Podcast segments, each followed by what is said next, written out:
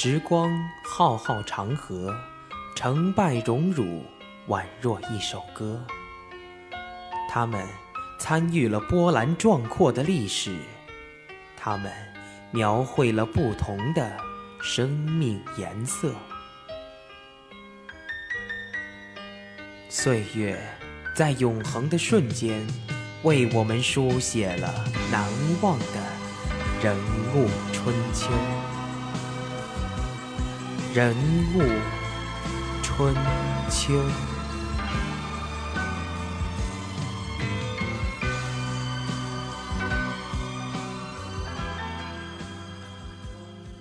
Hello，大家好，欢迎收听每周三中午的人物春秋，我是武静。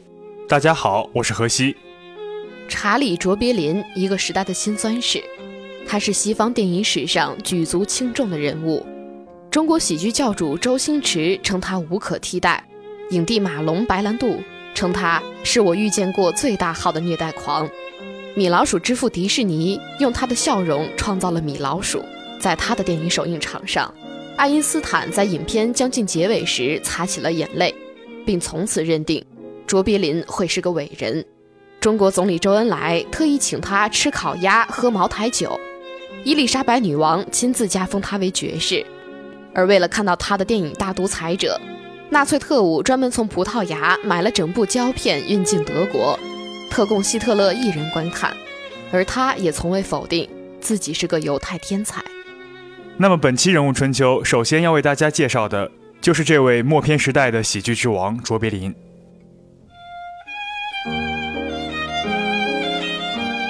卓别林生前最讨厌圣诞节，他认为这个节日过于商业化。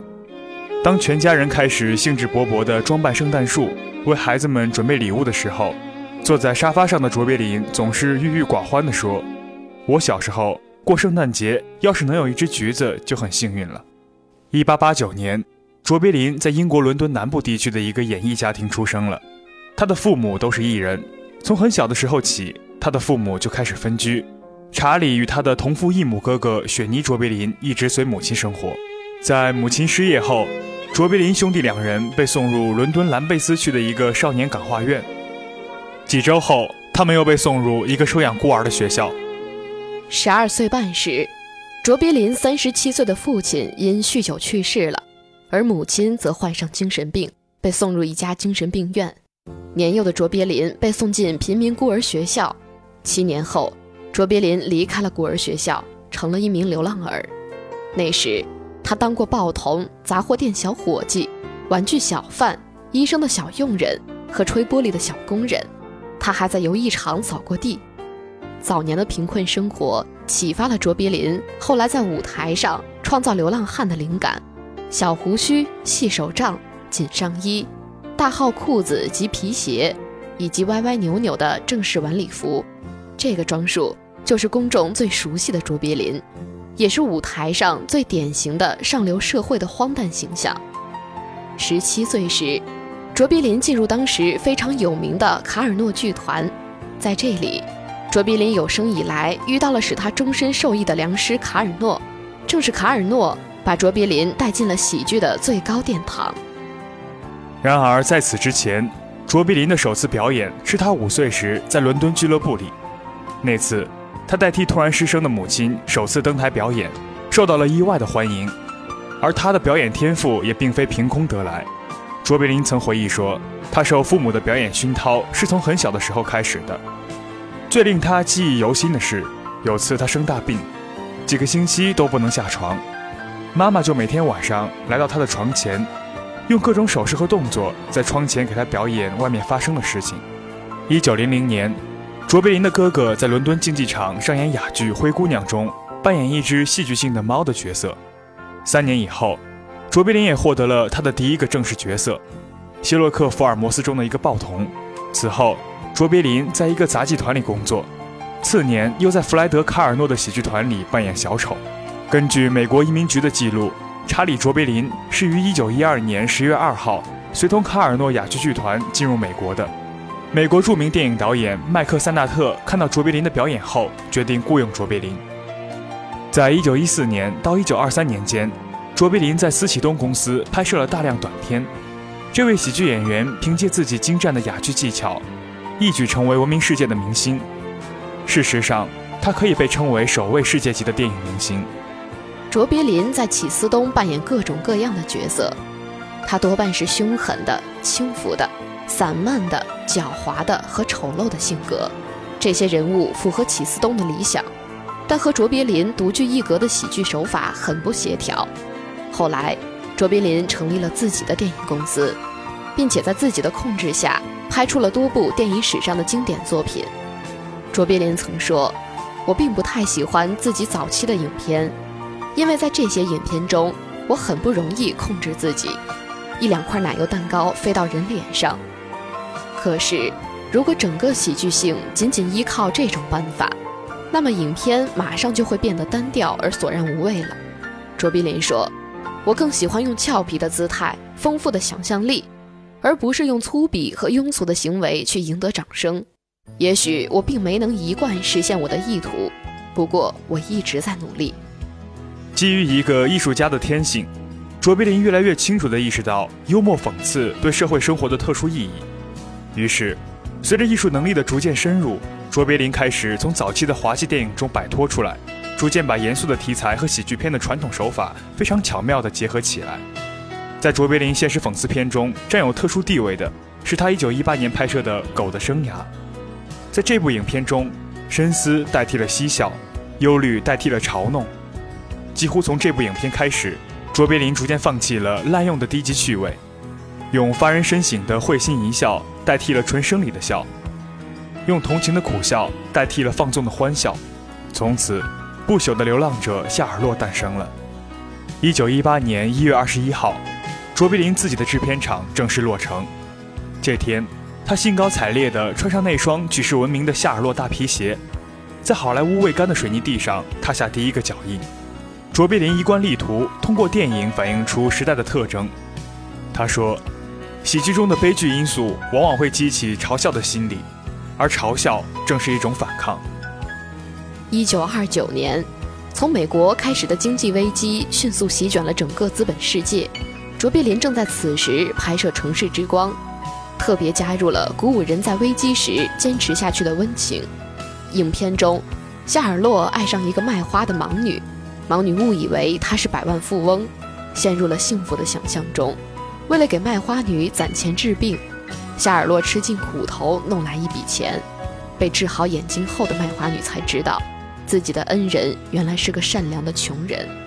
对社会问题反应最为尖锐深刻的片子是《摩登时代》。贪得无厌的资本家为了追求利润，不顾工人的死活，无限增加工人的劳动强度，甚至异想天开地发明了吃饭机，连工人短短的午饭时间也不放过。由于整天在传送带旁劳作，机器重复拧螺丝的单调工作。夏尔洛不久便精神失常地被送进了医院。等他的病治好了，他却永远的失业了。卓别林在这部影片里的演技几乎达到了炉火纯青的地步。谴责战争贩子和军火商的凡尔杜先生，描写的是银行小职员凡尔杜忠心耿耿地为银行工作了二十年，却在一次经济危机中被一脚踢出银行，没有任何生活保障的他。为了养家糊口，被迫走上了犯罪的道路，最终，凡尔杜因杀人而被捕。在被判处死刑的法庭上，凡尔杜先生说：“杀了一个人被判有罪，杀了几百万人却被奉为英雄。看来，在这个世界上，只有权势才能获得巨大成功啊！”然而，为此，美国政府对卓别林的长期迫害开始了。凡尔杜先生在美国许多大城市被禁映。一九四七年十二月，卓别林在巴黎报纸上发表了一篇题为《我向好莱坞宣战》的文章，向全世界控诉了他所遭遇的迫害。一九五二年九月，为参加欧洲各国举行的舞台生涯首映典礼，卓别林离开美国赴欧洲旅行。但是，当卓别林带着家眷乘坐轮船横渡大西洋时，收音机里却传来美国政府司法部的声明，称美国政府将拒绝卓别林再入境美国。当轮船在法国停泊时，我全部的政治见解就是：我信仰自由，我为人人，这是我的天性。我不想制造革命，我只想拍些电影。一九五三年初，卓别林的第四任太太奥娜代表丈夫回美国出席联美公司董事会，并卖掉了卓别林在美国的全部财产，将他的手稿、影片等珍贵资料全部运往瑞士。此后，卓别林决定不再登上美国的国土。一九五四年五月，卓别林受中国总理周恩来的邀请，随当时的英国外相艾登、苏联外长莫洛托夫等人一起到北京赴宴。当时，卓别林为避免遭受美国当局的迫害，正在瑞士政治避难。当他接到中国的邀请后，卓别林愉快地按时赴会，并受到了周总理的特别关照。宴会上，周恩来与卓别林相谈甚欢。卓别林幽默地说。他非常喜欢中国的茅台酒，我就喜欢这样的烈性酒，因为这才是真汉子喝的酒。周恩来听闻大笑，特地让人又拿来一瓶茅台赠送给他。卓别林得此珍贵礼物，情不自禁地站起来，表演了一些独特的滑稽走路动作，引起阵阵笑声。表演完节目，卓别林又向着中国名厨师亲手制作的北京烤鸭毕恭毕敬地敬了个礼。此举再次引来一阵笑声。周总理请他坐下尝尝烤鸭，卓别林摇摇头说：“我这个人对鸭有种特殊的感情，所以不吃鸭肉。”周恩来听了，忙问根由。卓别林神情庄重地说：“我所创造的流浪汉夏洛尔，他走路时令人捧腹大笑的步态，就是从鸭子走路时的神态中得到启发的。为了感谢鸭子。”我从此就不吃鸭肉了。中国主人信以为真，由衷地表示了歉意。不料，卓别林又以独特的机智改口道：“不过这次是个例外，因为这不是美国鸭。”宴请结束时，周恩来特地询问当晚的中国菜是否可口。卓别林竖起大拇指：“中国的烤鸭果然名不虚传，美味举世无双。”主人正要发谦虚客套之词，卓别林却突然抢先风趣地说：“今天的饭菜好是好，但是还有一个小缺点，那就是还没让我吃够呢。”话一出口，卓别林满脸通红。善解人意的周总理马上让工作人员把准备好的烤鸭拿来两只，亲手交到卓别林手里。卓别林喜出望外，连声道谢。自五十年代初以来，卓别林一家就远离美国，在日内瓦湖北岸风光优美的维维镇定居下来。从定居瑞士起，卓别林就着手撰写回忆录了。五十年代末，卓别林完成了四十万字的《我的自传》，他以惊人的记忆回忆了自己艰苦奋斗的一生。当六十年代和越南战争的来临，使卓别林在美国的命运再度被改变。一九六三年。他在纽约组织了自己的电影节。一九七二年，他在奥斯卡有史以来最热烈且持续时间最长的起立鼓掌声中，接受了美国电影学院颁发的奥斯卡特殊成就奖。而当一九七二年再度造访美国时，八十三岁高龄的卓别林微笑着说，自己早已放弃了激进的政治主张。一九七七年十二月二十五号，世界杰出的喜剧大师。在催眠药的作用下，与世长辞了，终年八十八岁。当然，人们永远不会忘记他的默片给人带来的笑中带泪的欢笑与深思。讲完了这位驰名世界的喜剧大师，下面我们要介绍的是罗温·艾金森。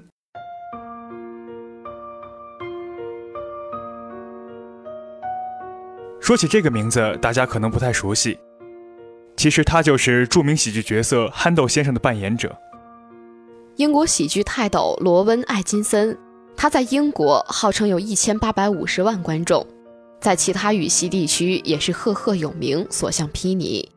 他的幽默内敛，充满平常惊喜和对生活情趣的触觉，已经冲破了语言障碍，有望成为卓别林之后的幽默大师。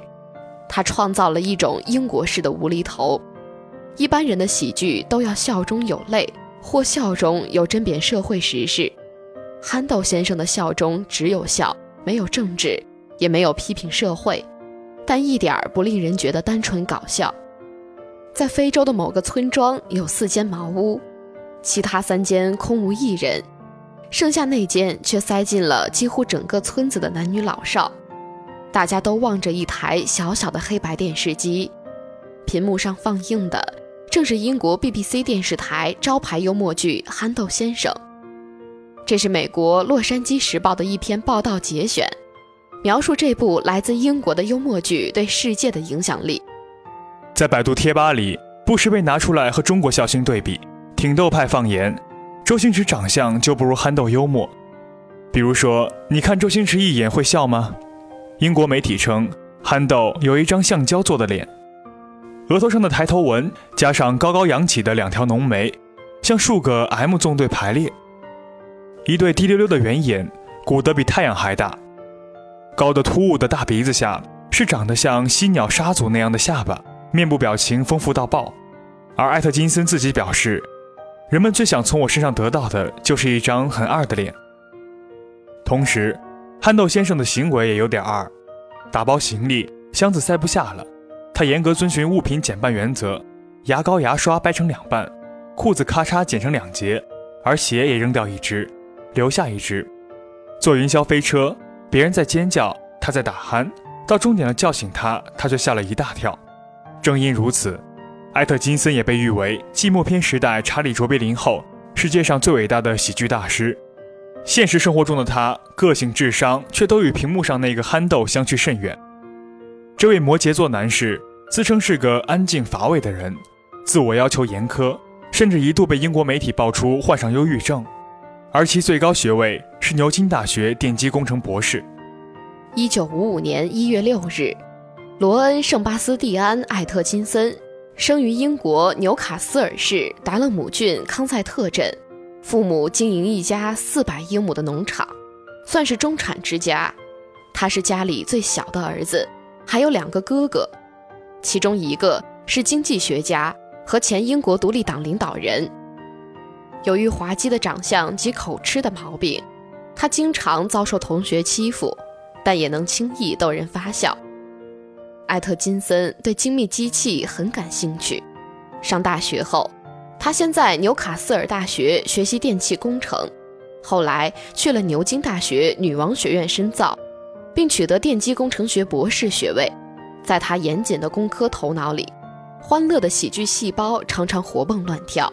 儿时。爱在众人面前搞怪表演的天性，令其加入牛津戏剧协会，讽刺剧社。有一天，艾特金森的几个同学正彩排一个小节目，准备在牛津剧场上演。他们希望能拉他入伙。那天晚上，艾特金森对着镜子仔细打量着自己，他一会儿把整张脸撑开，一会儿又把五官挤作一团，便忽然得到灵感，他暗暗记下自己搞笑的表情。以便能在表演时发挥出来。结果在剧场里，他没有任何台词，完全靠肢体语言和面部表情获得了观众的掌声。也就是在牛津讽刺剧社一次排练中，他结识了剧作家理查德·克提斯。后来在一次编剧会议上，罗恩没怎么发言，大家正准备交剧本，他问自己能否只表演。据克提斯回忆，他当时表演了两个小品，都非常不同凡响。从此。两人便开始了长达几十年的合作。一九七九年，艾特金森出演了英国独立电视台的情景喜剧《非九点档新闻》以及《罐装的笑声》。在后者中有这样一幕场景：在闹钟的轰炸下，他挣扎着起床，为了驱赶自己浓烈的睡意，便对着镜子装模作样说道：“设想一下，今天是你生命中的最后一天。”然后在修理胡子时，刮完下巴，又顺道刮起了鼻毛、眉毛。看到这里，场外观众已经笑得喘不过气了。凭借这一年的表演，艾特金森赢得了英国学院奖，以及1980年的 BBC 年度名人奖，在电视界崭露头角。1983年，他担纲另一部情景喜剧《黑爵士》的主角，剧本由克提斯与他联合撰写，时代背景从都铎王朝跨越到第一次世界大战，贯穿英国历史四个时期。在《憨豆先生》里。艾特金森几乎在出演哑剧，而《黑爵士》里的他却滔滔不绝讲个不停。这个胆小怯懦、诡计多端、能言善辩的角色，整天在夹缝里求生存，损话层出不穷。比如说，我穷得像只教堂里的老鼠，欠了一屁股巨额税单，老婆刚和另一只老鼠私奔了，还卷走了所有的奶酪。黑爵士之后，艾特金森迎来了令他真正声名大噪的憨豆先生。正如艾特金森的密友所说，好像是上帝出个喜剧才华的罐头，便开了个玩笑，把他给了一名令人讨厌的戴帽穿厚夹克的北方理科生，一辆迷你黄色小汽车，一只棕色泰迪熊布娃娃，一间装饰简单的公寓，连同伦敦的大小街道，构成了憨豆先生的喜剧框架。米色西服、红领带、偏分头、斗鸡眼。亦成为憨豆的标志性特征。当艾特金森还在牛津大学念书时，就已经酝酿出憨豆这一角色：一个普通的英国家伙，保守的中产打扮，却暗藏坏水，童心未泯。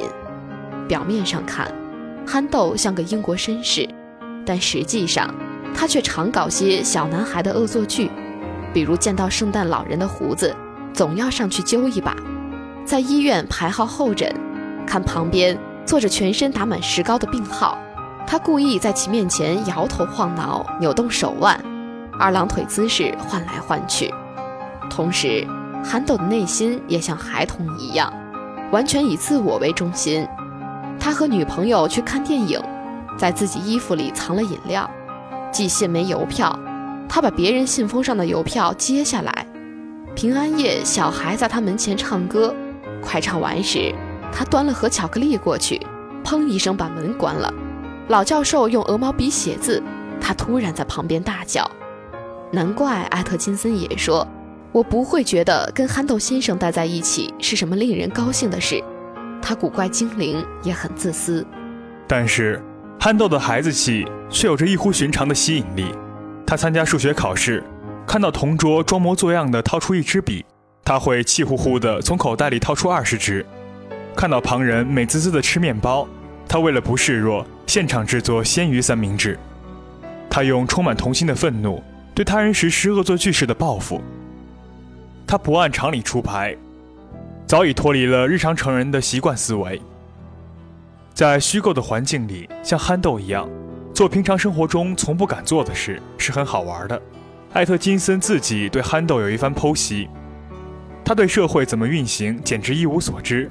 而笑点在于，他对问题独特又荒诞的处理方式，还有他在解决他们时完全不考虑其他人的反应。从1990年元旦开始，憨豆先生以半小时剧集的方式，在泰晤士电视台播出第一集。1995年10月31号播出大结局，共十四集。该片播出后，获得英国电影和电视艺术奖、艾美奖、蒙特勒艺术节金玫瑰奖等多项荣誉。并成为1990年代收视率最高的电视节目，仅在英国便拥有一千八百五十万拥趸。外界将艾特金森和美国默片时代的冷面小将巴斯特基顿、喜剧大师查理卓别林相提并论，甚至称他为当代卓别林。而艾特金森本人也非常欣赏卓别林，他说：“我觉得他的电影有趣到像一箭射到脖子上。”然而发现上面粘着张汽油账单。和《摩登时代》《城市之光》里头顶大礼帽、脚蹬尖头鞋、留一撇小胡子的卓别林相比，憨豆和他的共同点在于，将肢体动作和面部表情营造喜剧的效果发挥到最大。他极少说话，仅有的几句台词从喉咙里含混不清的咕哝出来，低沉的声调很像一个呆瓜。但却往往制造出意想不到的效果。事实上，在一九九零年与前 BBC 一位化妆师结婚后，除了拍戏，艾特金森平时就喜欢待在乡下别墅里，开着汽车围着网球场的木桩绕圈。他更多把自己当成一个归隐田园的乡下绅士，而非殖民国际的影星。在非九点档新闻中。与艾特金森合作的电视制作人约翰劳埃德表示，他当然不是一个工作狂，也不想被演艺事业所烦恼，但那是他能赚钱买豪车的唯一方式。没错，如果要问艾特金森什么对他最重要，绝对是赛车，而非什么演艺事业。好友斯蒂芬·弗莱就曾说过，在罗恩的生活中，从没盘算过自己的演艺事业生意。被媒体描述为缺乏野心、安静乏味的艾特金森，对赛车却如痴如狂。不但为英国著名汽车杂志撰写文章，还爱好收集豪车，并亲自上演《速度与激情》，但也常常闯祸。二零一二年八月，他在英国东部村庄西哈登驾驶最高时速可达三百六十八公里的迈凯伦 F1 赛车时，失控撞上了路灯，汽车报废，肩部受轻伤。但这已经不是他头一回置身险境了。一九九九年十月。他也是开着这辆迈凯伦，在兰开夏郡与一辆汽车发生追尾，然而对方是一辆静止不动、售价只有三百英镑的 Mini Metro。媒体评论，这也许是艾特金森唯一像娱乐圈人士的地方。然而艾特金森却表示，不时吓吓自己很重要。在电影《憨豆特工二》里，他尝试从一个九米高的建筑跳到另一个上面。对此，艾特金森自己表示，人们觉得。因为我在舞台上能令他们笑，我个人也能把他们逗乐，但事实却根本不是这样。实际上，我是相当安静乏味的人，碰巧成了演员。这么多年过去了，媒体抱怨，艾特金森仍然是那个龟毛难搞的采访对象，对自己的私生活守卫森严。他拒绝透露自己小孩的任何事。有一次，他甚至因为新西兰记者迈克尔拉姆同他开了一个小玩笑。便马上取消了当天剩余的所有采访，以示抗议。英国《独立报》这样评论他：艾特金森就像一本紧紧合上的书，并且怀疑他是否真的适合做演员。艾特金森因憨豆这一角色深入人心，凭借极少对白的电视短剧，以一种回归默片时代的方式，将英式幽默传向了全世界。世人为此记住了这个傻傻的、穿着亘古不变的褐色亚麻西服。开着一辆挂锁的迷你小黄车，甚至有些装疯卖傻的英国男人。艾特金森是英国的国宝，更是我们心中永远的憨豆先生。介绍完了这两位带给我们欢笑的喜剧大师，本学期最后一期《人物春秋》也要和大家说再见了。在此，我代表《人物春秋》节目组祝大家新年快乐，能够带着欢笑度过2014年的最后一天。播音间里，何西、武静。写我们的导播龙嘉文，感谢大家的收听，我们下学期再见。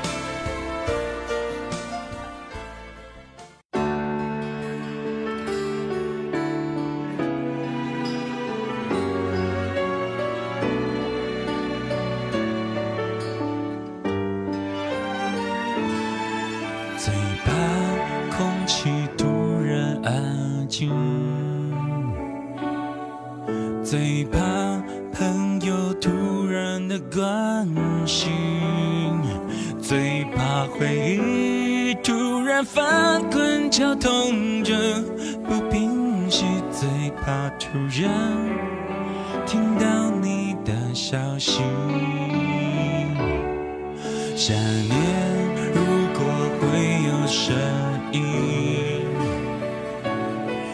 不愿那是